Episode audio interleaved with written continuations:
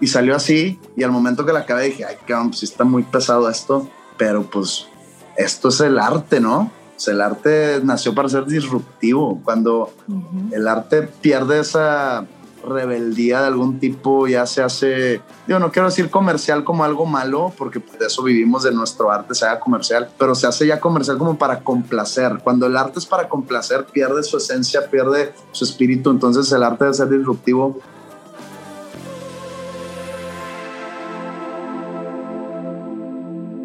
Hola, yo soy Ani Priego y estás en Infusión el podcast en el que nos enfocamos en la esencia del diálogo como una herramienta para crecer, donde cada parte comparte su experiencia para trascender y sobre todo para hacernos responsables de nosotros mismos y del mundo en el que vivimos. Aquí valoramos las pausas como espacios vitales para contemplar otras maneras de pensar y replantearnos creencias. En este espacio encontrarás conversaciones con emprendedores, creativos, líderes de bienestar, cambio e impacto social. Si quieres conocer más de estos temas, entra a mi blog anabit.com en este episodio de Infusión. Eso es lo bonito del asunto, de que pues éramos cuatro chavitos que ni, ni afinar las, las guitarras podíamos. Eso es lo que a mí me da mucho la atención, que, que teniendo tan poca educación musical se pueden lograr grandes cosas, pero entonces tú necesitas reforzarte en otras áreas, en interpretación, en composición, en lírica, en carisma, en transmitir a la gente lo que estás queriendo decir.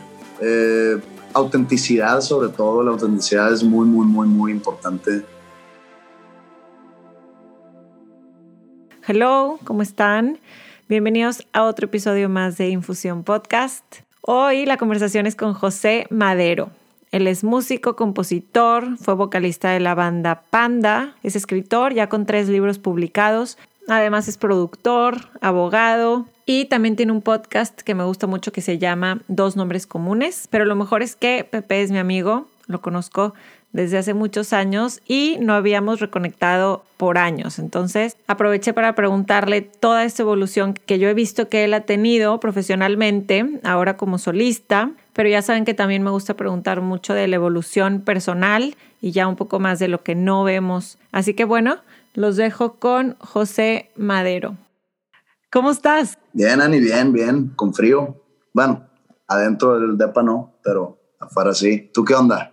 Años sin verte. ¿eh? Años sin vernos y como te dije hace ratito, me encanta verte después de, te lo juro, han sido, o sea, es que llevo de conocerte más de 20 años, o sea, ya estamos, a ver, tú acabas de cumplir 40, by the way, en esta pandemia, ¿verdad? Sí. Y nos conocemos.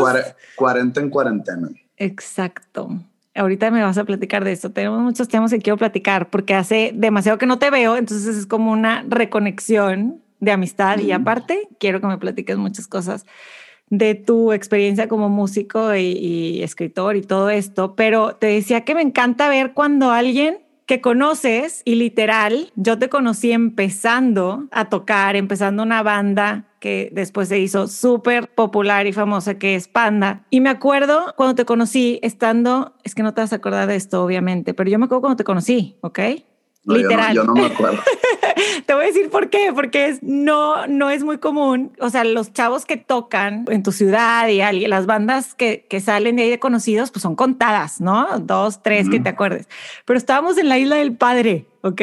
La primera vez que yo fui sola, sin, o sea, sin papás, era con la hermana de una amiga y nos estábamos quedando así como que puras chavas. Y en el elevador, de repente está este chavo con esta voz así de que, ah, yo no te puedo imitar. nunca tuve, nunca fui el de la gran voz. No, pero sí tienes una voz, por favor, súper tuya, súper particular. Y, y me acuerdo de que, ah, vamos a estar, tengo una, vamos a estar tocando aquí, no sé, no me acuerdo dónde, en qué hotel, en qué, en qué de paz, pero nos diste como un flyer o algo. Y yo me acuerdo que desde ahí me acuerdo de ti perfectamente. Y yo, ay, claro que vamos a ir, o sea, vamos a ir y vamos a ver qué onda con esta banda y con este hombre y quién es y qué padre. y desde yo me ahí. Acuerdo, yo me acuerdo, o sea, yo, yo creo que sabía quién eras sin conocerte, eras como popular. Me juntaba tal vez con alguna, es que sí tenía amigas muy más populares, muy populares. No, sí eras popular. Y, y digo, me acuerdo de ti, luego ya que nos hicimos amigos y luego también pues, me hice amigo de tus amigas, hiciste amiga de mis amigos y ustedes eran las, de, las del inglés, ¿no? Sí, las del inglés. Y son como dos generaciones abajo que yo.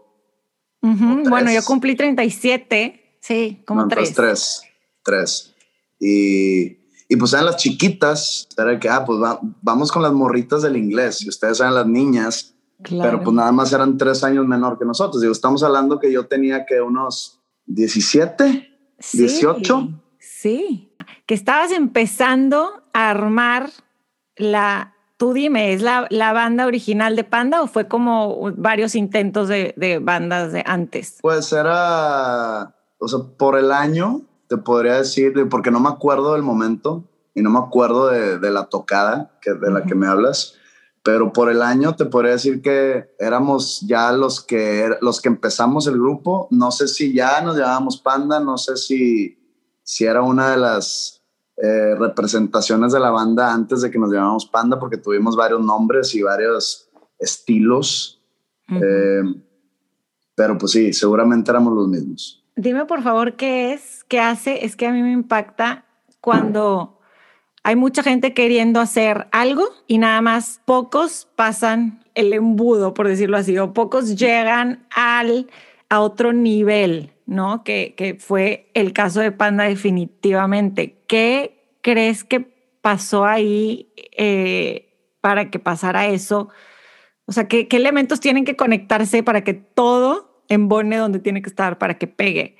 Sí, porque a esa edad eh, los últimos años de la adolescencia o los primeros años de los 20, bueno, los primeros años de los 20 nosotros ya habíamos logrado muchas cosas, pero los últimos años de la adolescencia, pues estás en una edad donde conoces a mucha gente de, digamos, de tu misma edad que, que hace lo mismo que tú. En este caso, que tenían bandas y que, digo, te puedo enumerar muchos, muchos, muchos amigos que no que se quedaron en el camino, pero que probablemente si se les hubiera ofrecido un contrato no lo hubieran tomado porque pues vienen de un background diferente eh, en cuestión de que no, pues yo tengo que tomar las riendas de la empresa de mi papá o no, sabes que esto es un hobby nada más o cosas así que, que se podrían dar más en el círculo donde tú y yo estábamos, ¿no?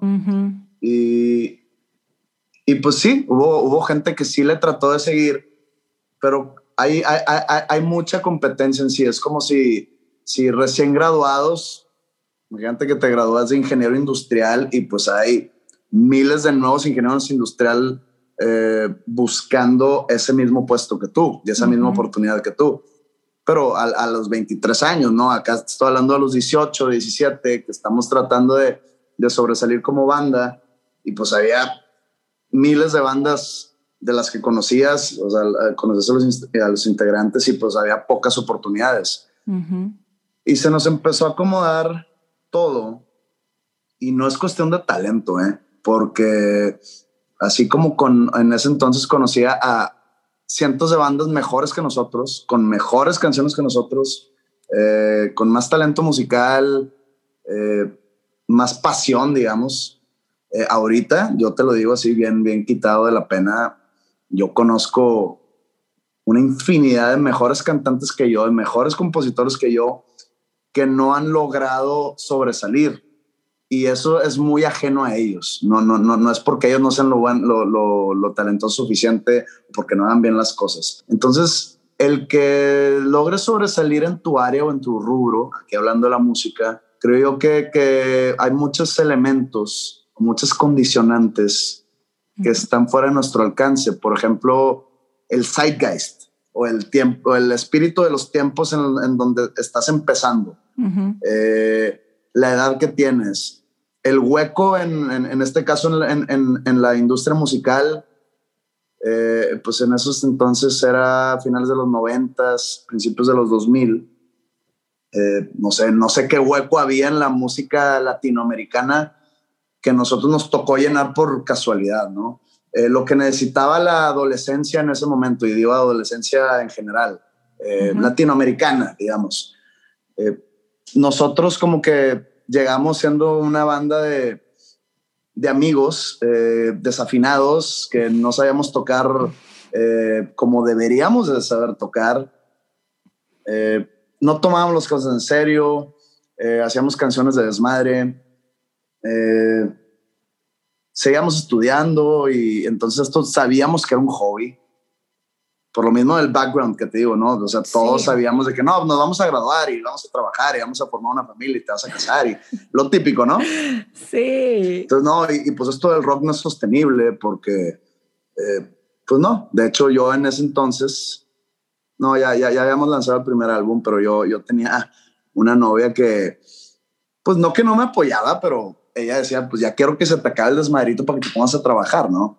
Es que no había, no hay referencias, ¿no? O sea, no hay referencias. Vivimos, somos de la misma ciudad, la gente que escucha este podcast y la gente que te sigue y te conoce hace tantísimos años saben que eres regiomontano de, de corazón, de Monterrey y no sé qué es de donde nacimos y crecimos, que es como un rancho grande, ¿no? Entonces es como una mentalidad de, pueblo, tienes que cumplir para cierta edad y no había referencias de que alguien fuera a ser un músico exitoso con una banda de rock alternativo fregona y que fueran... Y, y está duro, el, el estigma me sigue hasta, hasta este momento, ¿eh?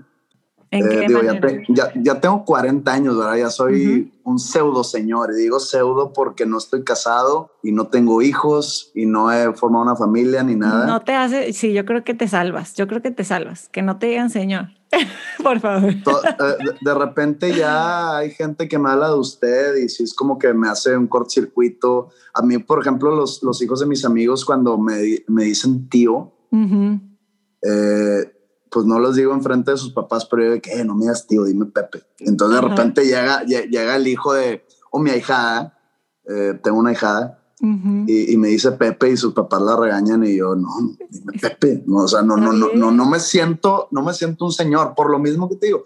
Bueno, hasta el momento es como que el estigma sigue, el estigma de, todavía me topo gente después de años y me dicen de que, oye, sigues en eso de la tocadita, o, o, o o de que, oye, y este, ay, platícame las fans, ¿qué onda? Yo, güey, las fans, tengo 40 años, güey. O sea, tú piensas que estoy en esto sí, por, o sea, en, en, en, su momento, te podría decir, cuando teníamos 17 años, pues digo, probablemente armamos el grupo para, pues, para llamarle la atención a las chavas, ¿no? Ah, sí, eh, puede ser un, un, este, una motivación, claro. Una motivación, porque pues dices tú, es un hobby, de esto no voy a vivir, además, y, y inclusive recuerdo de, de, de, morrillo, yo decía, pues esto no me va a dar para vivir. No, ¿Por qué? Porque todavía no ganábamos lo que se puede ganar siendo exitoso en esta carrera. Oye, una eh, pregunta, ¿por esa mentalidad estudiaste leyes? No, yo, para mí fue un error estudiar derecho, porque pues como que siempre me llamó lo que veía en la televisión. Yo ya sabía que era diferente aquí, pero yo decía, pues qué tan diferente. Eh, es, en la teoría me gusta mucho. Eh, leer los libros que, que, que, veíamos me, me, gustaba mucho, pero yo nunca trabajé hasta que me gradué. ¿Por qué? Porque pues estaba con la banda, estábamos en pleno segundo álbum y me graduó y al momento que me graduó pues como que tuvimos una, una plática de, de decir, oye, pues hasta aquí llegó el grupo, ¿no? Y, y, pues sí, pues digo, estuvo, estuvo chido. Eh, nos la pasamos con madre. Y, y pues yo empecé a trabajar y me agarró un, como un despacho que, que, que, estuve, como no, como no tenía experiencia, no, no, no me ofrecieron sueldo, me decían, te vamos a pagar con experiencia y con know-how de cómo funciona esto. Entonces dije, pues va, no, no, no, no tengo, digamos, poder de negociación aquí. Eh, entonces, eh, acepté, estuve trabajando un año pro bono, si se puede decir. Eh, y, y, ahí me di cuenta, dije, esto, esto no, va, no, no va a funcionar conmigo, esto no me está gustando, eh, no es lo mío, el andar de corbato todos los días, eh, el estar visitando o juzgados o tribunales, no me está gustando. El ambiente es muy pesado, como si el ambiente de la música estuviera muy ligero. Ya sé. Pero el ambiente es muy pesado, la gente te quiere pues tus propios compañeros te quieren joder para ellos avanzar y, frenarte y también en la música es lo mismo. Eh, yo creo que en la vida es, es, es, es, como que las condiciones de trabajo, ¿no? Pero si no me gustó, dije, debía haber estudiado algo que me hubiera servido para mi carrera musical. Dígase la E, administración de empresas o así. Pero bueno, ya es muy tarde para eso. Me gradué en el 2003, ya, ya próximamente voy a cumplir 20 años de graduado y suena bien feo, pero ni modo es la, es la cruda realidad. Estás idéntico, Pepe. O sea, ¿qué haces? Por favor, dime, estás idéntico. Ay, totalmente es igual y tú eres ya mamá de tres o no sé No, no, no, para nada, para nada. Tú de verdad estás idéntico.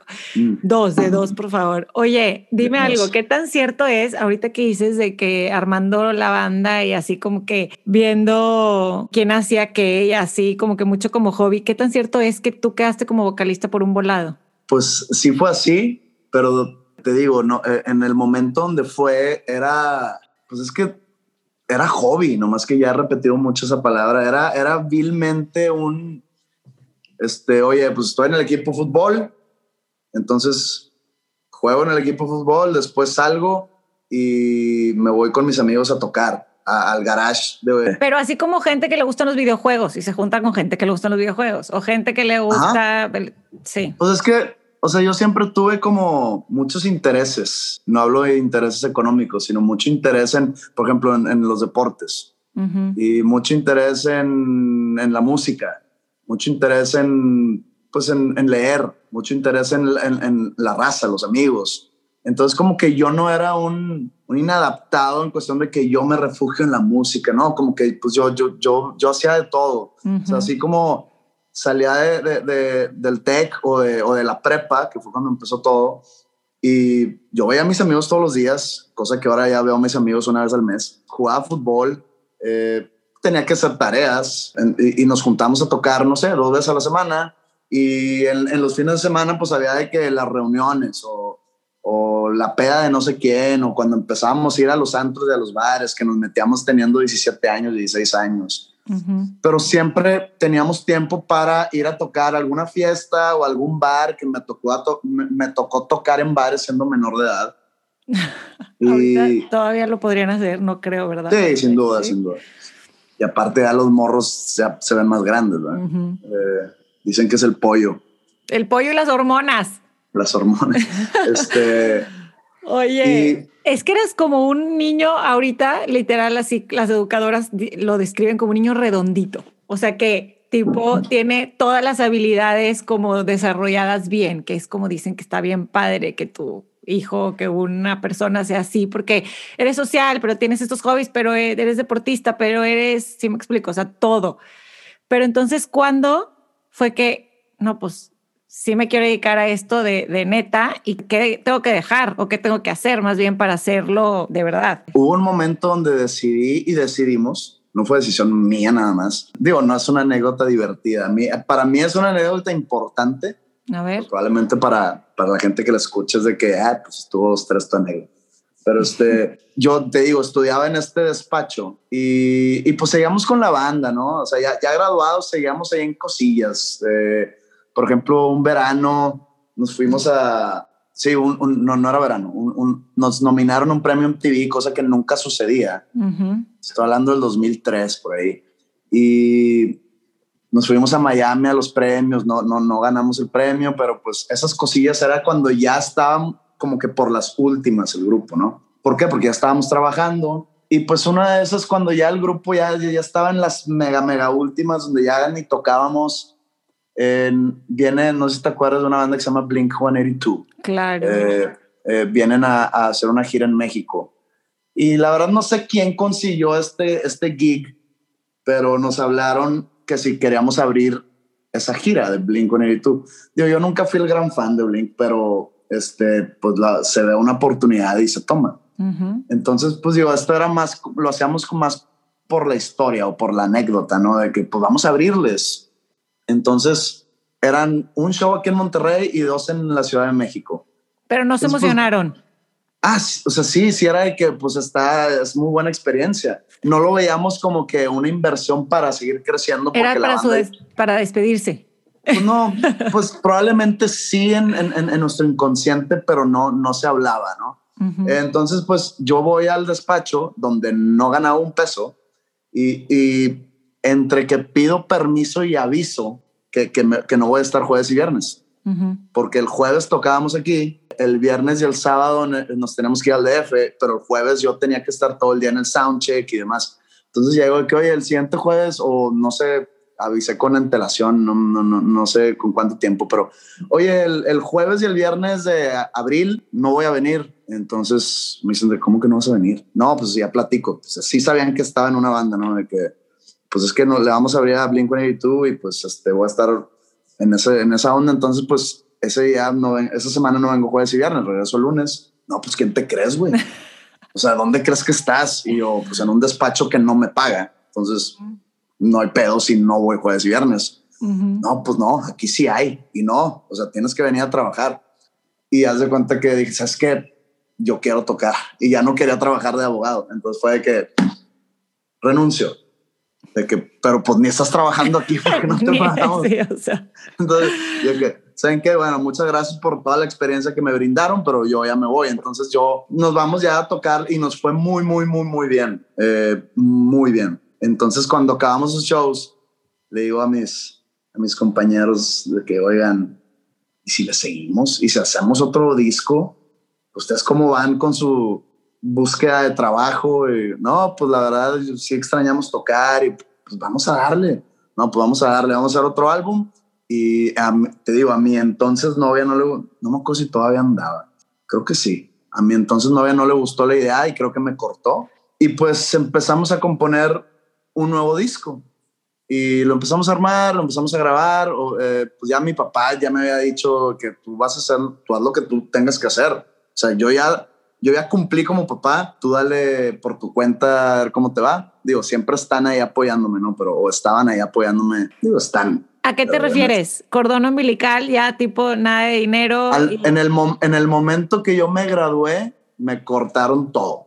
Ok de que hasta aquí, hasta aquí llegas, no, y, y no por malo, sino porque siento yo que así debe ser también, o sea, sí, sí, Está, tu, hijo está estudiando carrera, necesita apoyo económico, eh, gasolina, pues tienes que salir con la raza, si tienes noviecilla, pues a dónde la vas a llevar eh, y cómo la vas a invitar a cenar o, como dicen tus papás de que al cine por una coca. Oye, este el celular, sí, no, todos esos gastos y entonces de repente ya no. Entonces me graduó y me dicen, hasta aquí llegaste. Pues yo empecé a ver dinero de Panda hasta final del 2004 y, y, y, yo, me, yo me gradué a, a, mitad del 2003, entonces fue un año, un año y medio pues sin ingreso alguno. Entonces tenía un dinerito guardado y pero pues en, que te, lo empieza a gastar, de repente empiezas, te empieza a trastabillar ahí la onda de que, pues digo, sigo en esta banda donde no me ha dado nada, pero estoy trabajando en un despacho que no me paga porque no tengo experiencia. Entonces, yo no quiero decir que me las empecé a ver negras, porque hay, hay gente que sí batalla en verdad y, y, pues no quiero como que herir susceptibilidades de ningún tipo. Y ya, o sea, te digo, el álbum que hicimos en base al éxito que tuvimos abriendo la Blink se convirtió en el álbum donde explotó Panda, ¿no? Donde fue como el breakthrough. Y ahí sí, pues ya se empezó a hacer muy grande el nombre, se, salió de nuestro control. Y así fue como, como tocó. Y, y, y me remonto a, tu pregunta, ¿qué se necesita para pasar el embudo? Para no quedarte atorado ahí. Fue cuestiones de, no, no, no soy muy creyente del destino, pero vamos a usar ese término. Fueron cuestiones del destino. Te digo, el zeitgeist contra lo que el, hueco que hay dentro del género, el estilo musical, pero pues como que le pegamos al clavo sin querer pegarle. ¿Y cuándo te diste cuenta de que tenías ya como gente siguiendo su música? Es que las cosas eran bien diferentes, ¿no? Era nada más comprar CDs en ese entonces, era no había las redes sociales que hay ahorita. ¿Cuándo dijiste, si nos escuchan? En, ese, en esos momentos como que el, digamos, la unidad de medición era la gente que iba a tus shows. En los primeros discos como que no tuvimos muy pocos shows propios, éramos más de, de eventos de radio porque había muchos en, la, en, cual la entrada al público era gratis, pero era la única manera para una banda independiente de hacerse, de hacerse de un, de un tipo de culto, ¿no? Pues los exaconciertos y los de, ¿te acuerdas de FM tú? Sí. Íbamos al, al, al, DF y también había ahí unos cuantos festivales de radio que, que, que nos ponían y que tocamos tres, cuatro canciones pero sí te ibas como que llenando de gente, hacíamos demasiadas cosas eh, con radio, con la prensa, eventos así de promoción y pues era la única manera. Y se vendían los álbums, pero pues en una menor escala porque no éramos tan conocidos. Te digo, ya hasta el tercer álbum que empezó a explotar todo, una disquera transnacional agarró la licencia de distribución, Warner Music, y, ahí ya empezó a cambiar la vida de todos. Empezamos ya a, ganar dinero que podíamos ya vivir de esto. Y así fue como decidimos, ¿sabes qué? Va el, el corbatín, va el ir a oficinas, decidimos ya darle 100% de tiempo a, la banda y, y, como cualquier banda, ¿eh? seguíamos creciendo, seguíamos creciendo, llegamos a un punto, digamos, estable, de repente unos un par de años donde bajas y donde nos preocupamos, qué pasó, eh, hay que, no sé, analizar bien qué hicimos mal o, qué está cambiando en, a nuestro alrededor, en nuestro entorno. Eh, tratamos ahí de revirar el barco, se reviró, llegamos a un punto donde regresamos a un porque el disco que más se vendió de Panda fue el último, casualmente. Y pues reviramos el barco bien y pues llega el momento donde pues se cumplen ciclos, se cierran ciclos, etcétera. Y, y, pues ya después de 16 años, pues la banda llegó a su, a, a su, digamos, camino final. Exacto, y ahí es donde quería llegar, porque no quiero, porque no quiero que todo el episodio sea de eso, pero sí quería que, que pudiéramos escuchar cómo esto cómo se fue desenvolviendo hasta llegar al punto en el que estás ahorita y que ya llevas como solista, pues, ¿qué? ¿Cinco años? Cumplo cinco años próximamente, en los primeros, en, los siguientes meses. Ok.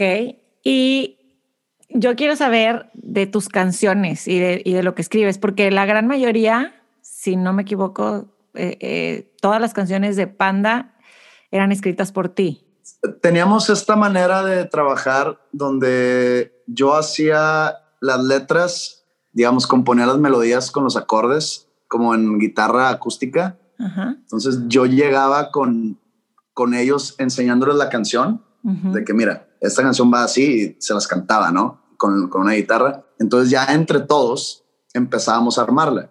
Yo llegaba con canciones que según yo iban a ser súper pesadas y acababan siendo una balada o viceversa.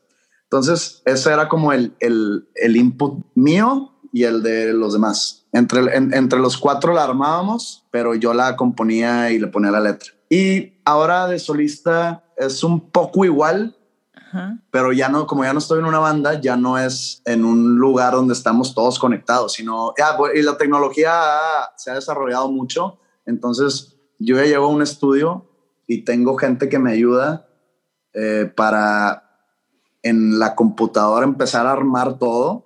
Entonces queda un demo y sobre ese demo ya se graban todos los instrumentos. Entonces es más o menos igual, pero nada más métele el elemento de la tecnología y, y queda. O sea, porque ahí somos, somos tres en ese estudio y entre los tres empezamos a opinar de que, a ver, aquí le hace falta eh, otro coro o, o métele este, esta línea de piano. Yo le digo de que, oye, este, me gustaría ir un arreglo que vaya de que tin, tin, tin, tin, algo así, y pues ahí lo, lo hacemos y, y, vemos viendo si queda o no, pero es todo en una computadora.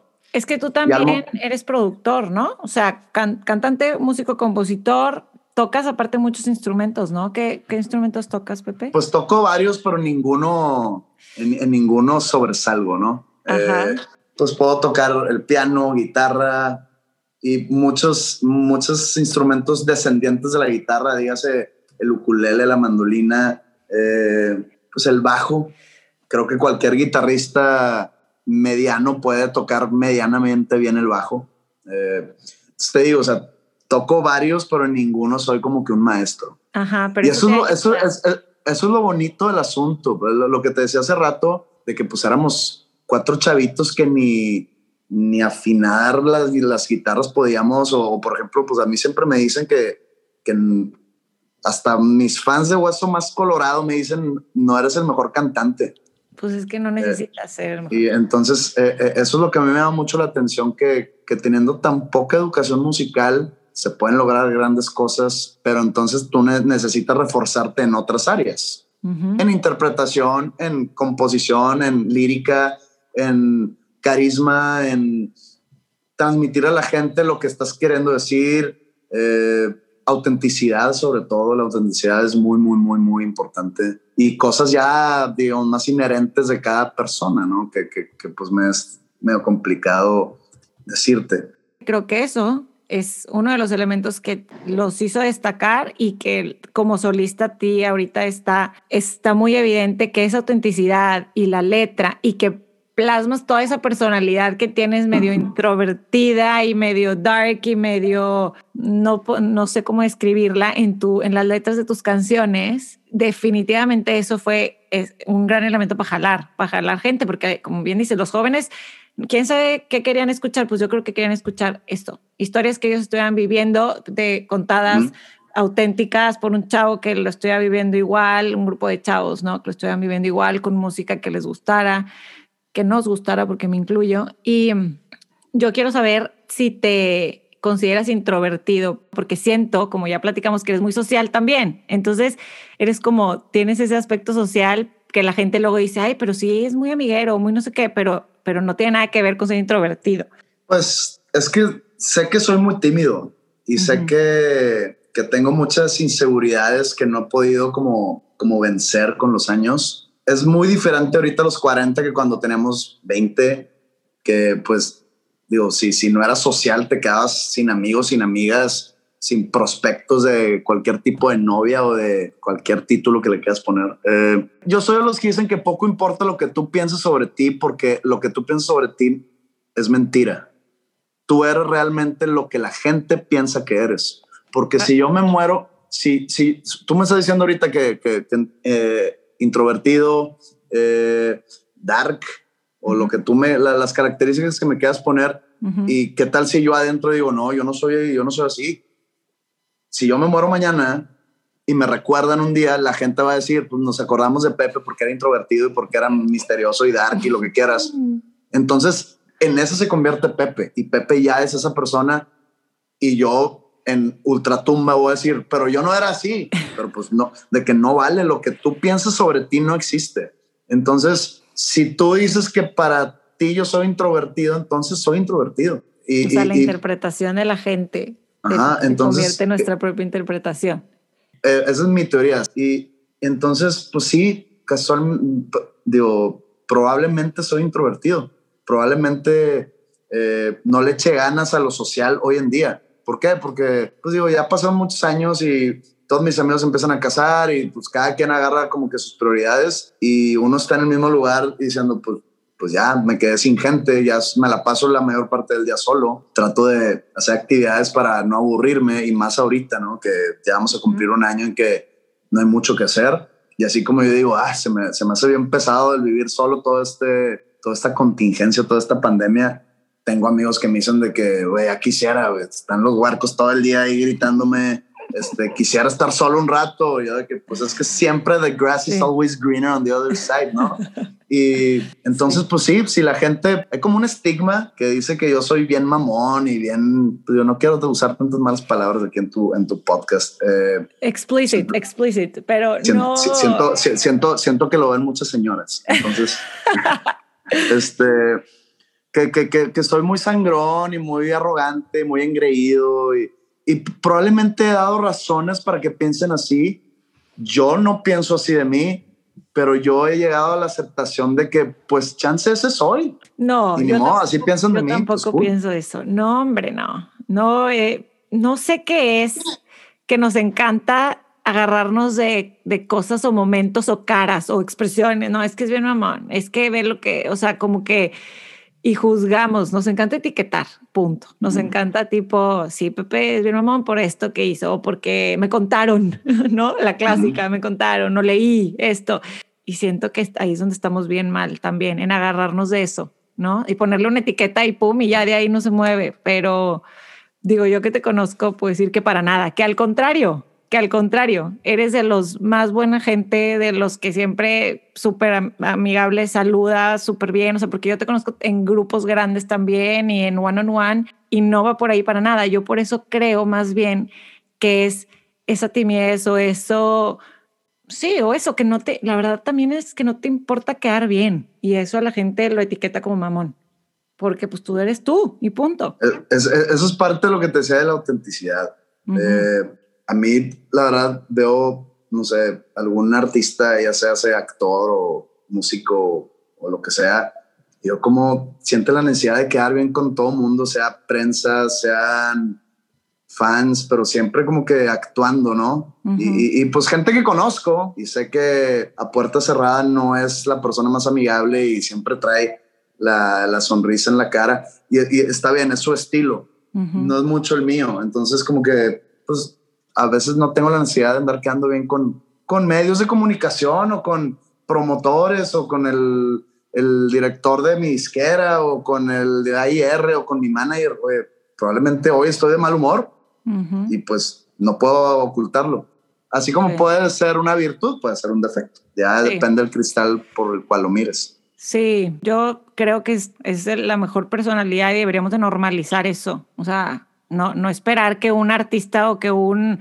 Yo que tengo un medio de comunicación, o sea, este podcast es un medio de comunicación y cada vez pienso entrevistar más gente chingona y fregona como tú y puede que entreviste a alguien y no se dé una buena plática y no pueda sacarlo de su guion y no voy a decir, no, hombre, chin, o sea, es, pues, me tocó que así es, ¿no? Y, y mm. se ha de estar bien cañón para ti, tanto, digo, 20 años de experiencia ya de vivirlo y de que te pongan todos esos nombres y leer en periódicos algo que, como bien dices, pues no, no, no me veo yo así. No que ya me acostumbré, pero ya de cuenta tu piel se hace como escamosa ya, ¿no? Con que, que, ya no, ya, ya, no te llegan. sí, sí, sí, Se, hace, se hace callo y ya, o sea, si hablan mal de ti o si empieza un chisme ahí, digo, ya, sé, sé, en, el, en el negocio en el que estoy y sé que es un negocio, pues digo, muy cruel, muy, muy, muy cruel. Y, y pues la idea es nada más sobrevivir y sobrevivir para sacar la siguiente canción o el siguiente álbum o para el siguiente concierto. Y, y, digo, estoy a punto de cumplir un año sin dar show y eso me pongo nostálgico. Sí, oye, pero qué buenos, qué buenos conciertos hiciste desde tu casa en, en la pandemia. Estuvieron muy buenos. ¿Se te ocurrieron? ¿Te los pidieron? ¿Cómo estuvo?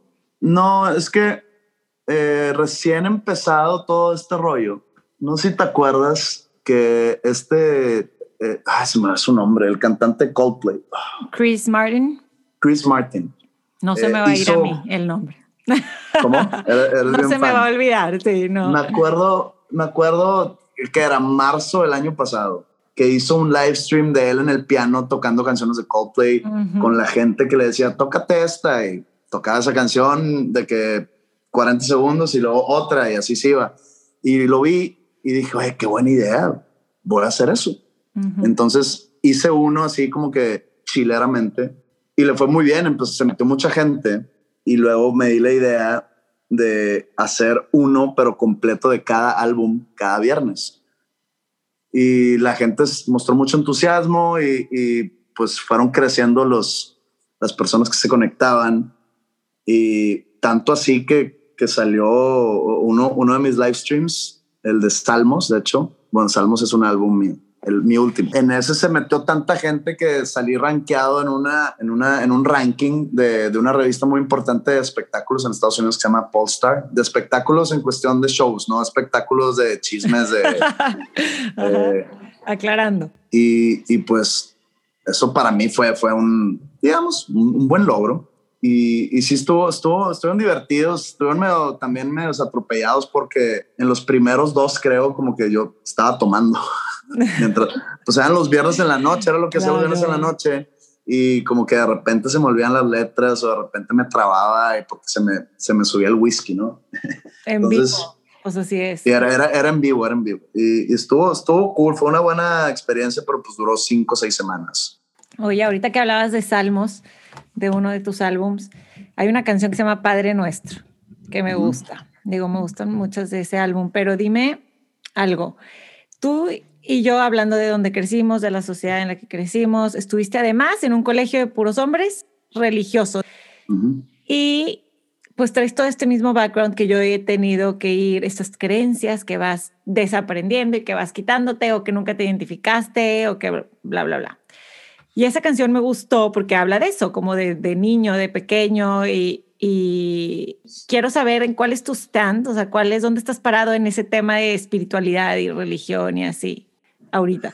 Pues obviamente de, niño, eh, viniendo de, de, un colegio como el, como el que estaba, de Legionarios de Cristo, donde son puros hombres, desde que tenía tres años hasta que me gradué de secundaria en el 95, a los 14, eh, y me mandaron a estudiar un año a Wisconsin, a un colegio igualito, en el 93, 94 me mandaron.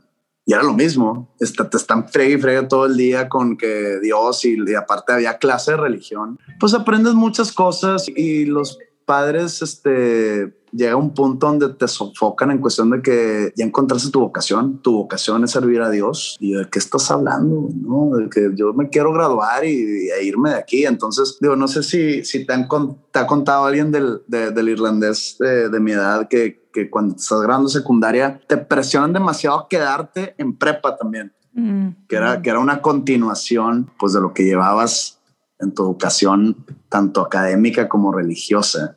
Y no, lo que yo quise es irme y es muy sofocante. Sales de ahí, te empiezas a dar cuenta de que hay un mundo fuera de toda esa religiosidad o ese de que tienes que ir a misa a huevo los domingos y tienes que ir a misa el primer viernes de mes porque si juntas no sé cuántas te dan ¿cómo se llama? Indulgencia plenaria. Indulgencia plenaria. Entonces yo decía, eso? Entonces yo de que, ah, sí, entonces si voy a nueve eh, primeros meses, primeros viernes de mes, ya me voy a ir al cielo cuando me muera a huevo. Entonces, pues ya, ya lo cumplí estando en irlandés. No, no era que, que ibas al cielo a huevo, era que, que antes de, tu muerte, antes de tu muerte va a haber un sacerdote para ti, para este, darte la confesión. dije, ¿y qué tal si muero en un choque cuando voy solo? ¿Cómo se, me va, ¿Cómo se me va a aparecer el sacerdote? X ideas tontas, ¿no? Pues te vas dando cuenta que, es puro adoctrinamiento. Y, de eso no se trata la canción. Eh, sí, no pero pues empiezas como que a olvidarte de esos, de, de, esas costumbres, te, empiezas a crecer, a madurar de alguna manera que, por ejemplo, ya mis papás no me pueden obligar a ir a misa o obligar a sentarme a cenar con ellos y con un padre, ¿no? Y entonces digo, sabes que no quiero, ya no quiero ir a misa. Mi mamá me dice, oye, ¿y, y, y cuándo fue la última vez que fuiste a misa? Y yo, en el 95. eh, entonces, bueno, de repente, de, repente voy a, las misas de, de, bodas de mis amigos, de repente, cuando, cuando me ponen a, leer para que vaya. Eh, me gusta mucho en sí el tema religioso, pero dándole una perspectiva oscura, dándole una perspectiva, digamos, conspiranoica, eh, oculta. Tus palabras inventadas, ok. Eh, oculta la, la, la, teología, pero digamos, es que no, no encuentro la palabra, oscura. No, es que la eh, religión sí está ideal para eso. Ideal. Sí, sí, sí. Tiene tantos elementos así fascinantes de, ese tipo, pero para nada más saber, como, lo veo como entretenimiento, no como un tipo de, de estilo de vida. Y pues obviamente te topas con gente que, que, que, ahora que, que, sale la de Padre Nuestro, que ahorita regresamos a esa, eh, me he topado con gente que quiere debatir sobre el tema, pero yo siempre he dicho, y me he metido en problemas por decirlo, pero que, que con una persona religiosa no, no, no se puede debatir. O sea, sobre religión. No, porque no se puede. O sea, no, eh, eh, es, una, es una fe tan ciega que no hay manera. O sea, estás hablando con una pared. Y lo mismo pasa en la política. Eh, por eso el dicho de los papás de que en esta mesa no sale ni de política ni de religión. ¿Por qué? Porque son puros problemas, es discutir con paredes. Eh, y pues esa es como mi postura, eh, que si creo, debe haber algún tipo de poder o fuerza en el más allá. Pero eso de que el Dios barbón que nos hizo a su imagen y que tuvo un hijo y que por medio de de una chavita virgen y que, pues creo yo que son parábolas, ¿no? Que, que, que, están incluidos en un libro. Y ese libro está escrito eh, por muchas personas que, que, tuvieron diferentes experiencias, que escucharon diferentes historias. Entonces, pues es cero, ¿cuál es la, cuál es la palabra aquí? Eh, cero reliable las historias que vienen en, la Biblia. Pero dime, yo también estoy de acuerdo contigo en esa historia y en, y en cómo, eh, en cómo lo ves, pero ¿en qué crees? ¿En qué sí crees? Creo en mí, creo en, creo en ti, creo en, no sé, en que nosotros estamos destruyendo el planeta. y, este, y que somos una especie demasiado bélica y violenta y no nos merecemos el lugar donde vivimos. Pero pues sí, creo en, creo en las emociones, creo en mí, creo en las personas. Es que es muy fácil decir creo en Dios porque de repente me pongo a, a no es filosofar porque no es filosofía, pero dice que qué mal para un ateo estar niegue y niegue y niegue la existencia de Dios y luego morirte y sí de que, a la madre, y, un Dios de que nunca creíste en mí, cabrón. Ahora te vas al infierno. qué mal pedo. Y luego, qué, qué mal pedo también al revés, estar toda tu vida, eh, dedicársela a Dios, inclusive hacerte consagrado, ya sabes, ¿no? De que me topé a uno de mi generación un día en un aeropuerto que siempre fue muy religioso, que pensé que se iba de padre, y lo vi y le vi el, un, pues un, anillo de casado, ¿no? Le dije, ah, ¿te casaste? Órale, ¿cuándo? ¿Qué, qué, qué gusto? ¿Con quién? De que, la sé, con Jesús. Mm.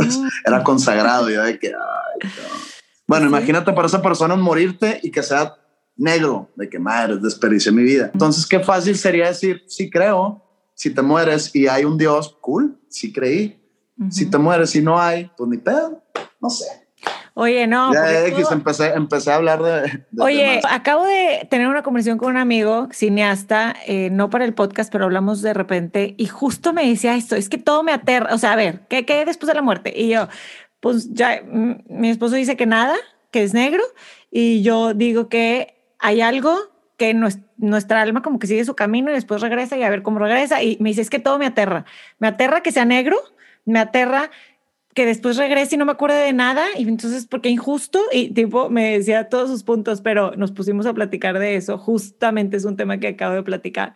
Digo, si la tierra el negro, pues antes de nacer era negro. Exacto, por eso yo digo, you go back to the source de donde vienes y ya imagínate tú lo que, pero más que esto, yo creo que es, es por eso, me encantó que dijeras creo en mí, porque es creo en mí, creo en los seres humanos, es creo en en vivir y disfrutar la vida el día a día, porque nadie sabe qué fregados va a pasar, ni qué fregados hay, nadie nos puede garantizar nada. Podemos creer lo que queramos creer. la idea es no te guardes nada. Si tú quieres hacer algo, hazlo, mientras respetes el derecho y el espacio y, y todo lo que represente el, los, las terceras personas. O sea, el derecho ajeno o el espacio ajeno. Eh, hazlo te vas a arrepentir después de cosas que no hiciste, si, si es que porque te, guarda, te guardaste porque no, es que mi religión no me, me, lo permite, o porque nunca tengo tiempo porque estoy trabajando todo el día. Hay que vivir. Me quedan, que ¿cuántos años me quedan de vida? ¿Otros 40? Pues estás es middle age, sí, más, ojalá unos 50. Middle age son bien feo. ¿eh? pues si me, exactamente, si me dices que te faltan 40, o sea, pues vas a vivir 80, estás en la mitad de tu vida me faltan 40 años y ya se vienen los años difíciles, como de los 60 en adelante, ya es de que ya no me puedo parar y ya no puedo correr y se vienen los años difíciles y pues quiero, quiero vivirlos al 100 y, sin que suene corny o sin que suene cursi de que quiero, quiero aprovechar esos últimos años de vida que, que me podrían quedar. ¿Cómo? No sé todavía. Quisiera formar una familia alguna vez. Probablemente no lo haga, probablemente sí, no sé si no, pues bueno, encontraré otras pasiones por ahí o algo, algo donde invertir mi tiempo y mi, y mi amor y mi lo que sea que hay que invertir para sacarle más jugo a, esta experiencia en este planeta, ¿no? Mm. Y luego regresando a Padre Nuestro, Padre Nuestro nace porque el álbum en sí, Salmos, nace de una, digamos, una etapa en mi vida un poco fea y dentro de esa etapa fea, yo entré en un nivel así como de desesperación, de que necesito salir de esta y no podía y no podía y no podía, eh, hasta que dije, pues deja, deja ver si alguien allá en el más allá me escucha. y, y, pues fue algo así y pues no, no o, no me escuchó o no llegó a nadie mi, digamos, plegaria. Y, y pues en el, en el estado mental y emocional en el que estaba, pues agarré coraje y empecé a hacer esa canción que me salió sola, que nunca la planeé, porque de hecho el álbum iba, iba a hablar de otra cosa, iba a hablar de, de como del personaje de Peter Pan, ¿no? Ok. pero todo cambió por, por lo que digo, por la etapa en la que estaba en mi vida. Y, y Padre Nuestro nace de, de, esa desesperación y de esa, al ser ignorado por, por ese gran ser supremo. Y pues nada más fue como una manifestación de, de, coraje. Y salió así. Y al momento que la acabé dije, ay, cabrón, pues está muy pesado esto. Pero pues esto es el arte, ¿no? el arte nació para ser disruptivo. Cuando el arte pierde esa rebeldía de algún tipo, ya se hace, digamos, yo no quiero decir comercial como algo malo, porque pues, digo, de, de, eso vivimos, de nuestro arte sea comercial, pero se hace ya comercial como para complacer. Cuando el arte es para complacer, pierde su esencia, pierde su espíritu, entonces el arte debe ser disruptivo. Y para mí, Padre Nuestro es el, en, en, mi caso o en mi obra es como el epítome de la disruptividad, ¿no?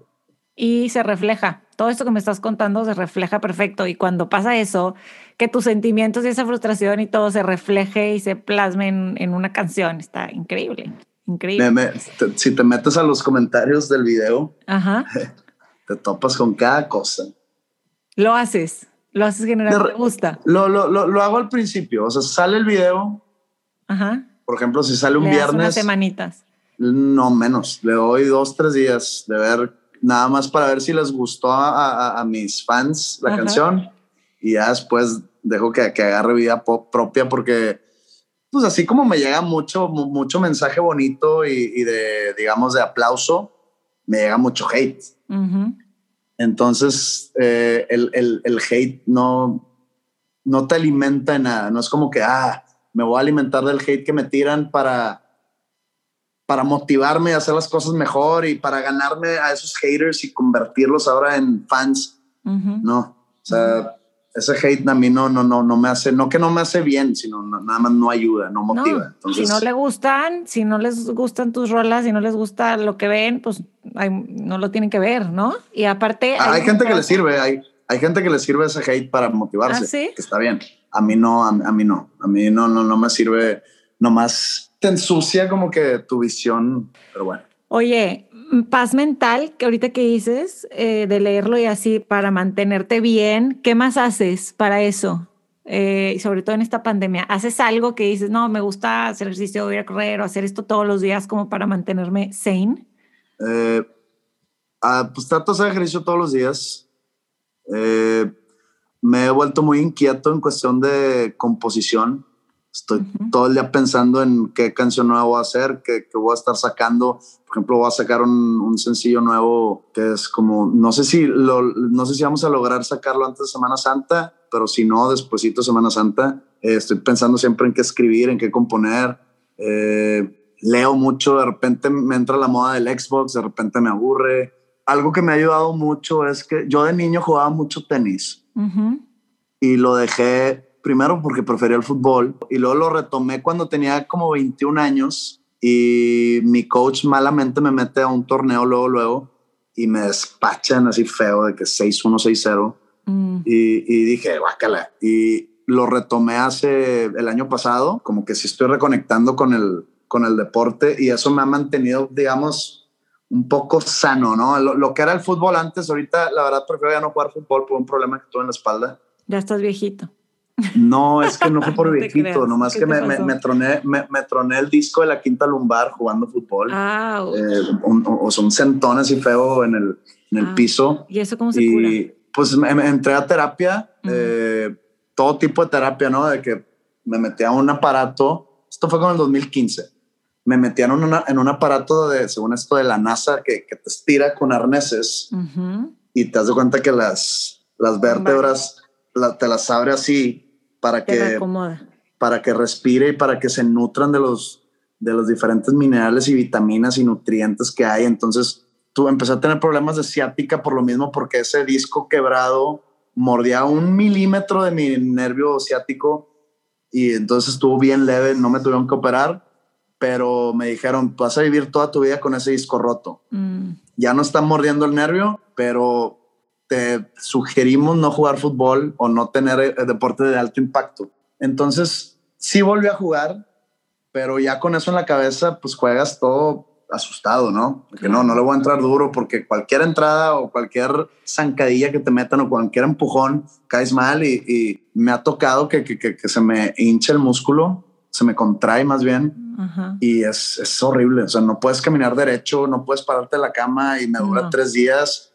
Entonces, tener problemas de espalda, entonces por eso dejé jugar fútbol y, y el tenis, aunque es duro en las rodillas, pero en la espalda no hay bronca. Sí, es de impacto, pero no hay contacto, o sea, sí, mucha diferencia. Sí, es que no es un tobillo, no es una, no es como que algo que igual dejas de mover, es todo tu... La espalda, es todo tu cuerpo. Entonces, el, el, tenis eh, como que me ha, me ha mantenido en paz en cuestión deportiva. ¿Por qué? Porque, pues digo, ir al gym, pues digo, no que esté aburrido, pero tu cabeza está pensando siempre en otras cosas. En el tenis estás pensando en la bola todo el tiempo. Sí. Te, te, te, te, despabila. Y pues la verdad, eh, me he cuidado mucho por, por mi familia porque lo trato de verlos mucho, trato de estar cercano ahí, amigos veo muy poco, entonces sí, ha, estado duro, pero pues no pasa nada, todo, todo esto se va a acabar pronto, cada día que pasa es un día menos y tengo que mantener esa mentalidad. He escrito un chorro, te digo, escribí todo un álbum He escrito más, canciones que van a estar saliendo próximamente. Terminé otro libro eh, que ya entrega la... cuarto libro. El cuarto. También es de también es de para niños, es de terror para niños, ahora enfocado más al bullying. Oye, te iba a eh, preguntar, ¿para qué edades recomiendas también el, el, primero de las pesadillas para cenar? Sí, eh, pues yo creo que desde que empiezan a leer bien, ya este, comprensivamente, yo creo que desde los 6, 7. Ok, perfecto. Se lo voy a comprar a, mis hijos. Pero es, es, de, miedo, ¿eh? O sea, es de miedo para niños. Ajá. Entonces, pues por ejemplo, se, se, lo he regalado a varios amigos ¿Y que tienen hijos de esa edad y, y, y, sí me han tirado el de que, oye, no se atreven a, a continuarle. No porque esté así, sino porque es para niños. Entonces escribí otro y ya lo acabé, ya lo entregué. Pero pues la, la editorial como que está muy en pausa. Siguen, siguen publicando, pero no tanto por lo mismo. Entonces me tienen ahí congelado. He querido empezar otro libro sobre, ya esto es de no ficción, sobre el fenómeno del, de la afición al fútbol. Sí, porque tu equipo, tú eres rayado de corazón. Rayado, eh, pero bueno, no quiero hablar de rayado, sino quiero hablar de, del fenómeno en sí de ser aficionado al fútbol. Qué cool. Eh, y, pues, Lo mencionas en otro de tus libros algo de, del fútbol, ¿no? en Odio Odiar o en, Odio Odiar.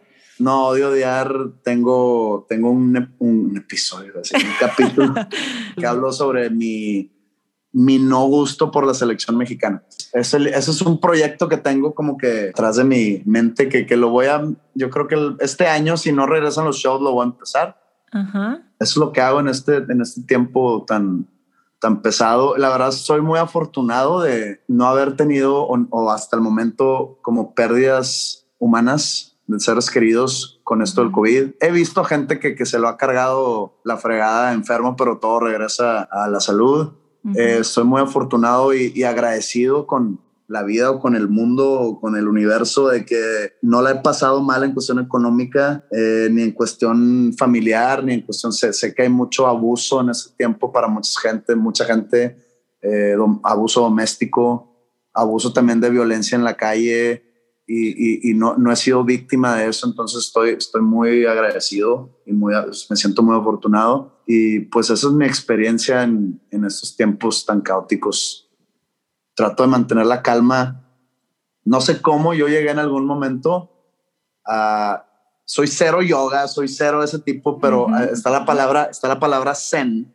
Sí. No sé cómo llegué a estar muy zen. Te oigo muy zen.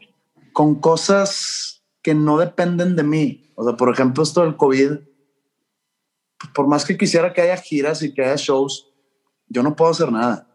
No está a mi alcance absolutamente nada Nada que yo pueda hacer va a cambiar o va de repente a, se, se, se, va a vacunar todo el país o todo el continente o de repente van a decir, ¿sabes qué? Vamos a abrir los shows. Eh, nada puedo hacer. Entonces, como que no me estresa. Por, por, me estresan las cosas que yo puedo hacer algo al respecto. ¿Cómo lo hago? ¿Qué hago? ¿En cuándo lo hago? O si es que lo hago en este caso no puedo hacer nada más que cuidarme y cuidar a mis seres queridos y cuidar a la gente afuera. ¿Siempre ha sido así? O sea, que lo, lo, lo que no puedes controlar fluye y lo dejas o te volviste? Así? No sé, no sé cómo, cómo me convertí en eso. Es lo mismo que te digo, yo no puedo controlar lo que la gente piensa de mí o lo que los medios eh, deciden sacar sobre mí. Eh, yo voy a ser yo. Si quieren hablar mal, dense. Si quieren hablar bien, gracias. Eh, no, no, no voy a ponerme a actuar para gustarle a alguien o para caerle bien a alguien. Esas cosas que la gente va a decir de mí, ya sean en medios de comunicación o en redes sociales, no, está fuera de mi control, entonces no me estresa. Entonces no sé cómo llegué a ese punto, no es como que me, me entrené en el arte del zen o de, o de los chakras o ya, ya no sé, esos, temas esotéricos a mí se me pasan de largo, eh, pero no sé cómo llegué a eso. No, pues yo creo que a la mala. Yo creo que a la mala, leyendo cosas que no te gustaban, viendo cosas que no te gustaban y teniendo que a pesar de eso seguir creando y seguir haciendo tu arte y componiendo y, te cuestionas, a ver, lo hago por mí o lo hago por ellos y, total, yo creo que fuiste, como bien dijiste, haciendo callo y no puedes controlar nada de tu arte cuando lo pones, como bien dijiste hace rato, ya no es tuyo, entonces eso te va haciendo que en estos momentos digas, pues ok, otro uncontrollable más, lo paso, lo, lo vivo. Creo yo, aquí yo viendo, psicologiando. No, sí, estás, estás en lo correcto. Oye, Pepe, ya pasó la hora, no me gusta alargarnos tanto por tu tiempo, por la, eh, la audiencia, pero no quiero dejar de platicar de que tienes un podcast que me encanta. Es que está demasiado ¿Ah, divertido, no sé, o sea, mira, yo te voy a decir que encontré cuando iba a empezar Infusión, me puse a ver podcasts en español que había más o menos del estilo que me gusta y en, conocí a Andreas, ah. eh, a tu partner en este podcast, dos nombres comunes, y me gustó sus entrevistas. Y dije, qué padre, él tenía un podcast que se llamaba Habitat, solo para músicos, y me encantó. Y luego veo que tiene el tú y contigo. Ahí lo conocí en, el, en el Habitat. Ah, sí, eso era lo que te iba a decir. ¿A poco por ahí se hicieron ya este, conocidos y amigos? A mí, me, a mí me habló un amigo que tenemos en común eh, y me dijo, oye, me está pidiendo este este chavo, iba a decir este señor. no, pues no ayuda este, al término. Ese chavo es, es, sueco, eh, tiene un podcast que, que, como que sobre creatividad, normalmente habla con músicos, eh, te quiere entrevistar y yo, sí, jalo. y, y este, este fue presencial, porque en ese entonces, que fue 2014, 2013, pues no había COVID, ¿no? Y pues él vive aquí, no vive en, en, en Houston. No sé si no sé si tus fans sepan que es en Houston. sí saben, todo se puede ya saber, hombre. O en, o en, Woodlands, ¿no? Ajá. Woodlands es parte de Houston, no es como un, un county. Es que todo lo dice en Houston. Yo me tardé en entenderle. Estás en Houston y se dice Houston y sus alrededores. Pero bueno, síguele. Entonces, eh, pues voy a su entrevista y, y fluyó muy bien la plática, tipo aquí y pasó, pasó el tiempo y, me busca y me dice, oye, ¿y si eh, te, te, interesaría hacer un podcast conmigo? Y yo, ¿de qué? de, de, de, nada. O sea, seguimos como la línea de Seinfeld. Ajá, de que, amo. De que the show about nothing, igual de que de nada, de que sentamos a platicar de la moda de los yetis. O y yo, pues va, güey, jalo. Entonces la dinámica funciona y ha funcionado bien porque tenemos 170 y tantos episodios. Ajá. Eh, y digo, funciona para mí porque yo no hago nada. Entonces todo el crédito se lo doy a Andreas en cuestión de que él edita, él normalmente piensa en temas. Yo seguido pongo temas en la mesa.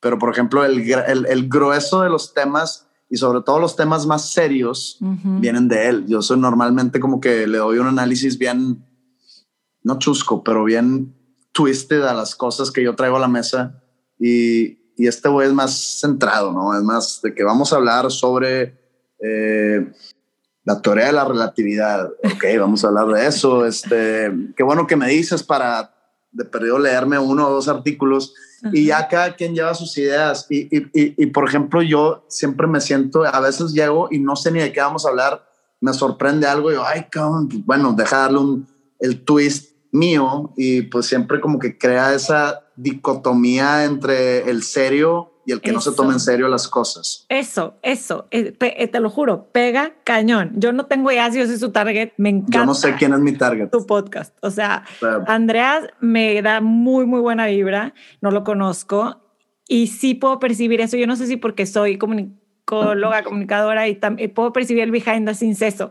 que dices, que él es el que trae más estos rollos más técnicos o más de formato y tú aportas lo que eres tú y se hace increíble. O sea, yo me río o a veces tipo, ay, no, no sé, están buenos, están buenos por el concepto de la nada y que sale algo de la nada. Es que eh, la clave está en no tomarte en serio. Nada.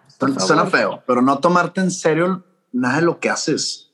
Porque si lo tomas en serio, le das ese, digamos, esa dirección que puede llegar a nefastear o, o puede llegar a no conectar nomás no te lo tomes en serio. Eso es lo, yo, me siento en el, en el micrófono a grabar dos nombres comunes y digo, voy a decir pura estupidez. Y a veces así es mi personalidad, es decir, pura barbaridad o pura barrabasada, ¿no? Y, y pega. No, no, no, no, no, no, sé que no soy cómico, sé que no soy chistoso, pero yo creo, yo creo que el no, el, el, no tomarte en serio las cosas ayuda a que conecte con gente ¿Por qué? No sé, pero pues en nuestro caso funciona así porque podemos estar hablando del tema más serio y no lo tomamos en serio y ahí es donde se hace, digamos, interesante en nuestro caso. Oye, hay una, yo no sé por qué, pero pienso que nuestra generación, comparado con, yo la libro de millennial, pero así de mega panzazo, por, pero, pero no soy tan millennial, pero siento que nos tomamos más en serio las cosas en cuanto a cuando hacemos esto, de que un micrófono, crear contenido, o escribir, o, o sea, porque veo los más jóvenes que nosotros. Y todo, o sea, pise algo, no me gustó, lo quito, lo borro, lo, este, o di una opinión sobre algo. Tú eres muy así desde siempre, pero a mí sí me ha costado relajarme y decir, no pasa nada. Y si cambio de opinión mañana y ya lo dije, pues ya lo dije. Y si fui vegana y ahorita ya no, y no sé, de inventarte, pero me, me, ha costado. Por eso me encanta cuando se da natural con personas que son así, porque me inspiran a, ¿no? Y no, no, no, es, no es como que queriéndote aconsejar, porque ¿quién soy yo para aconsejarte a ti? Tú, además, José yo creo que aunque tú eras más chica que yo, siento que tú tienes más pasos en la vida que tú has vivido más que yo de cierta manera y que tú eres la que me debería estar aconsejando, pero en cuestión de que tú te sientes a grabar eh, enfrente de un micrófono, te va a escuchar desde personas que piensen igual que tú, desde personas que, que piensan totalmente contrario a ti, personas de mente abierta, personas totalmente obtusas. Entonces, tienes que estar tú preparada a recibir cualquier tipo de comentarios y que esos comentarios no influyan tu manera de ser, ni tu manera de hablar, ni tu manera de percibir las cosas, ni de sentir las cosas. Y tú tienes que estar también maduramente preparada o preparada maduramente para tomar responsabilidad de lo que tú estás diciendo. Y a veces hay que saber, o por ejemplo, hace rato que me dijiste, voy a editar esta parte que obviamente no, no, tus escuchas no la escucharon, pero también tienes el poder de editar. Y si tú un día dices, la cagué en hablar de este tema o de que se me salió esta frase que se puede malinterpretar, vámonos para afuera, pero tienes, tienes que tomar responsabilidad de lo que estás diciendo porque tienes un micrófono y le va a llegar a miles de personas, cientos de miles, no, no sé cómo es tu audiencia. No sé, que no dejes que la opinión de los demás tampoco te vaya este, figurando, de, convirtiéndote en otra persona, mejor sé tú y, date, date vuelo con ese micrófono. Por algo empezaste, ¿no? y, nadie me pidió. Son millones de, escuchas. Millones. nadie me pidió el consejo. No sé si lo dije bien, no sé si fue acaso consejo, pero pues sí fue. Esos son, mis, esos son mis dos centavos. Y me ayuda, me ayuda mucho definitivamente. Oye, está esta Alicia aquí se escribió un libro y dice que ella trae todo el rollo hace años de que no se maquilla. ¿Y por qué? Porque le cagaba que le decían cuando la estaban, estaba empezando que se tenía que maquillar y bla, bla. Entonces hizo una campaña ella de no maquillarse. Y un día en el programa de The Voice, lo, eh, Adam Levine la vio que se estaba poniendo algo, ¿no? Tantito de make y le dijo, ay, sí, Alicia Keys, que no se pinta, no sé qué, y le dijo, I can do whatever the fuck I want. Y, me encantó porque sí es cierto, a veces luego dices, ya no puedo hacer porque ya dije o porque, pero bien se puede editar, editar tu, tu vida o editar tus decisiones e ir cambiando, porque, porque podemos, ¿no? Igual me pasa a mí, ¿eh? De que, no sé, en algún momento con, cuando estaba en Panda, dije, ah, qué hueva las canciones acústicas. Eh, y de repente saqué esta última, ¿no? Y me han dicho de que dijiste en algún momento que te cagaban las canciones acústicas y digo, pues se me hinchó hacerla ya. Punto. Y voy a hacer lo que yo quiera. Y, y, y, y, sin sonar arrogante, digo, no estoy, no estoy como traicionando mis, mi esencia, no estoy traicionando mi integridad por hacer una canción acústica, es más, voy a hacer más. Pero bueno. Exactamente, es el perfecto ejemplo. Hace que menos de un mes sacaste esta, esta canción, Mercedes. sí, 19 de enero. Y está, la tienen que ver, oigan, metan, métanse a ver el video en YouTube, eh, vean y escuchen. No, el video no. eso, eso es lo que quiero hablar. Dime por favor, ok, la canción es tú y guitarra y está muy emotiva. ¿Quién es Mercedes? Me tienes que confesar. No es una, no es una persona. Por eso, dime, ¿qué, qué fue la inspiración? Eh, fíjate que te voy a quedar mal. Ok, se vale. Porque hay, hay algunas canciones que me he dado cuenta que, que explico de qué hablan y siento que se las arruino a varias personas. Me ha pasado desde con Panda, desde ahora que estoy solista, pues ya voy por cinco años, de que explico de que, ah, ¿cómo? No, pensé que era de amor o pensé que hablaba de no sé qué. o sea, porque también me ha tocado, eh, eso lo hacía porque de repente veía de que mi canción de vals eh, fue nuestra aflicción. Y yo, madre, ¿cómo que tu canción de vals fue nuestra aflicción, güey? se trata de un güey que se anda queriendo suicidar y la, Entonces, de repente me entró como que el, el decir, y luego dije, no sabes qué, siento que le arruino canciones a gente. Y Mercedes es una que sé que si digo de qué se trata, le voy a arruinar la canción a mucha gente. Me queda muy claro, porque si está emotiva, o sea, sí, está emocional. Y tengo que preguntarte esto. Me hubiera gustado escucharla antes de ver el video, pero lo hice al mismo tiempo y todo me hizo clic porque estás stripped down en cuanto a que musicalmente es nada más guitarra y tú.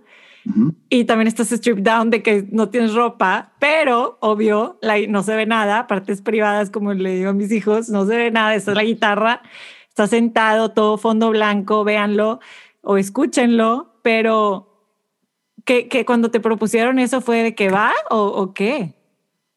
El, el, estar encuerado fue mi idea. Ok. Este, que me arrepentí, a la, me arrepentí a la mitad. Ok. O sea, obviamente yo tenía en mi cabeza, no sé si viste Forrest Gump. Claro. Bueno, la, la escena de la Jenny que sale en el, en el bar tocando y, y, le empiezan a aventar monedas y le empiezan a aventar bebidas así y llega Forrest y se empieza a empinar banda, ¿no? Ajá. Esa escena se cuenta dije, no sé por qué cuando escucho esta canción y me quiero imaginar el video me viene esa escena entonces dije, yo voy a ser Jenny. Entonces, el, el, el, video, no sé si conoce a mi hermano, a, Evaristo. Sí, lo este, conozco. Eh, bueno, él me dirigió el video y él ya me había hecho uno antes. Y me dijo, ¿qué, qué, te imaginas? Le dije, me, me estoy imaginando yo sin ropa en un banquito tocando la guitarra en un fondo blanco. Uh él se le vino la idea también de, lo de las manos, de que, de que me, envuelve ese mundo blanco como va pasando la canción. Eh, y pues todas las ángulos y tomas y movimientos, esos son de él. Lo, lo, que sí me voy a adjudicar es el yo sin ropa. ¿Por qué te arrepentiste? porque me empezó a entrar la ansiedad. Me empezó a entrar de que, ¿cómo? Entonces voy a estar ya en el mundo de que yo tocando guitarra sin ropa. O sea, me, empezó a entrar esa ansiedad y me despertaba en las noches de, no, y le mandó un mensaje a Baristo de que, oye, cambio, cambio de planes. Y me dice, güey, duérmete en la mañana, hablamos. Ya en la mañana me decía, güey, está con madre la idea, le queda la canción perfecta. Es que estoy preocupado porque se vaya a ver muy grotesco. Me dice, güey, no se va a ver grotesco. La canción lo amerita, no te estás encuerando por encuerarte. Aparte, no estás enseñando nada, no se ve ni tu pecho. Obvio. Y yo de que, ok, sí. Entonces tenía dos, tres días de tranquilidad y al cuarto día otra vez, güey, no, no, no. Me dice, a ver, ¿y cómo quiero salir? Y yo, no sé, güey, con una camisa negra y me dice, ah, entonces va a ser un video X. o sea, va a ser un video totalmente desapercibido. La canción es tú, es tu voz y una guitarra acústica, que necesitas darle ese elemento. Y yo, por eso, entonces me voy a estar encuerando para dar views, para tener views. Me dice, no, no para tener views, para darle un sentido al video que quede con la letra, este, que represente la canción. Yo, ah, está bueno. Y, y, yo arrepintiéndome de que por qué le dije esta idea, por qué le dije esta idea. Y luego ya llegó el momento, dije, ya lo voy a hacer. Se va a filmar y ya no hay vuelta de hoja. Fue el momento más incómodo de mi vida. Dos cosas. La primera es, así como me dijiste que escribiste Padre Nuestro y que ya no le editaste porque así salió, igual, por eso está tan fregón. ¿Por qué? Porque fue lo que te nació la idea que tuviste, nada más que si tuviste chance, porque producir un video y dirigir y todo toma tiempo, te dio chance de dudarlo. Y, y por eso, y obviamente estás súper vulnerable, claro que no me imagino, o sea, es súper vulnerable, pero hizo un buen trabajo, la verdad, tu hermano, yo no sabía que la había dirigido, o está, está, o sea, las tomas a tu cara, a ti, está padre, está bien hecho. Y... Sí, cuidó, cuidó mucho ese, ese elemento de la desnudez. Eh, se lo debo mucho a él porque, no sé, alguien con, un, con peor gusto probablemente eh, hubiera querido como que aprovecharse de las tomas y mostrar más o no sé, porque pues yo estoy, yo estoy grabando, yo estoy haciendo el playback. Playback suena muy feo, pero así se dice en, los videos. Pues o sea, lip singing. Estás, estás, haciendo, estás lip singing, ¿no? Y se puede, gente se puede haber aprovechado y hacer unas tomas. Yo no estoy viendo que están grabando y me entregan un corte y yo sería, oye, güey, aquí se me ven las nalgas, ¿no? Eh, entonces lo hizo como que muy elegante, con mucha gracia y por eso ahorita ya estoy tranquilo con eso. Digo, ya salió, no es como que lo puedo desaparecer, pero estoy tranquilo, nada más, pues no me gustaría que mi mamá lo viera, ¿no? Ah, ya lo vio. Seguramente. o sea, sus dos hijos eh, haciendo lo creativo juntos olvídalo, ya lo vio. No está, ay, no, o sea, es... es me da pena verlo, no puedo verlo. ¿Sabes que La primera toma, ahí es cuando te das cuenta, pero luego, por lo mismo que te digo, son más tomas a, a, aquí, face, o sea, como expresiones y así. Según yo, este, digo, pues no sé si ha visto los comentarios de ese, pero yo vi que mucha gente le hasta estaba llorando con la canción y, y no era, la verdad, no era lo, que comentaban, no era lo primero que comentaban tú, este, así, sin ropa. Eso es bueno. Eso es bueno. Pepe Madero, José Madero, oficialmente se me hace que damos por terminar esta plática. La verdad me gustaría platicar más, tengo más preguntas, pero hacemos una después una segunda sesión otro yo creo Que sí, yo creo que sí se arma. Eh, no, no, no, sí se arma, de hecho, no creo. Eh, pero sí, eh, cuando quieras dime y damos parte Y sí, yo creo que, yo creo que sepáralo porque luego gente escuchando un podcast de tres horas es de que... Se hace muy largo. Sí, la verdad, aparte muy buen momento porque siento que después del año pasado y con esto que ya estás grabando otra vez y, está, y toda esta inspiración y todo que has tenido, lo estás ya produciendo y lo está sacando, qué fregón. Gracias por darte un tiempito para Infusión Podcast. Tengo una última pregunta. Venga. Qué bueno que me acordé. Este podcast se llama Infusión. Si tu vida fuera una infusión, ¿qué ingredientes no deben faltar? Salado. Ah, pero ¿hablas literal? No, no literal. Ah, ah, de la vida, de la vida. Eh, música, amistades, familia, y, y pasión. Punto.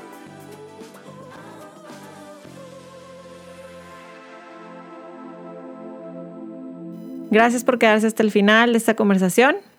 ¿Qué les puedo decir? Yo fui la más feliz reconectando con Pepe, con José Madero, oficialmente, artísticamente más bien. Me inspira simplemente la gente que es así, como es, auténtica y, y que se conoce muy bien, que puede decir, mira, este soy yo y, y con estas inseguridades y con estas fortalezas y con esto, digo, ya se vio muy así como análisis de, ¿cómo se llamaba ese? Análisis FODA, pero no, la idea es nada más decirles que me inspira mucho eh, la personalidad de Pepe, me gustó muchísimo conocerlo más a profundidad y sobre todo ver, como les decía en un principio, esta, pues esta evolución de tantos años que, que no lo he visto y, y que pues sin duda ha tenido demasiados aprendizajes en su vida, entonces me encantó agarrarlo en este punto ya eh, después del 2020 y todo lo que hemos vivido. Y, y si eres fan de Pepe y escuchaste esta conversación, espero hayas conocido un lado de él que no conocías. Si no conocías a Pepe, bueno, síguelo, escucha su música. Soy muy fan de, de, los, de la música con la que Panda empezó.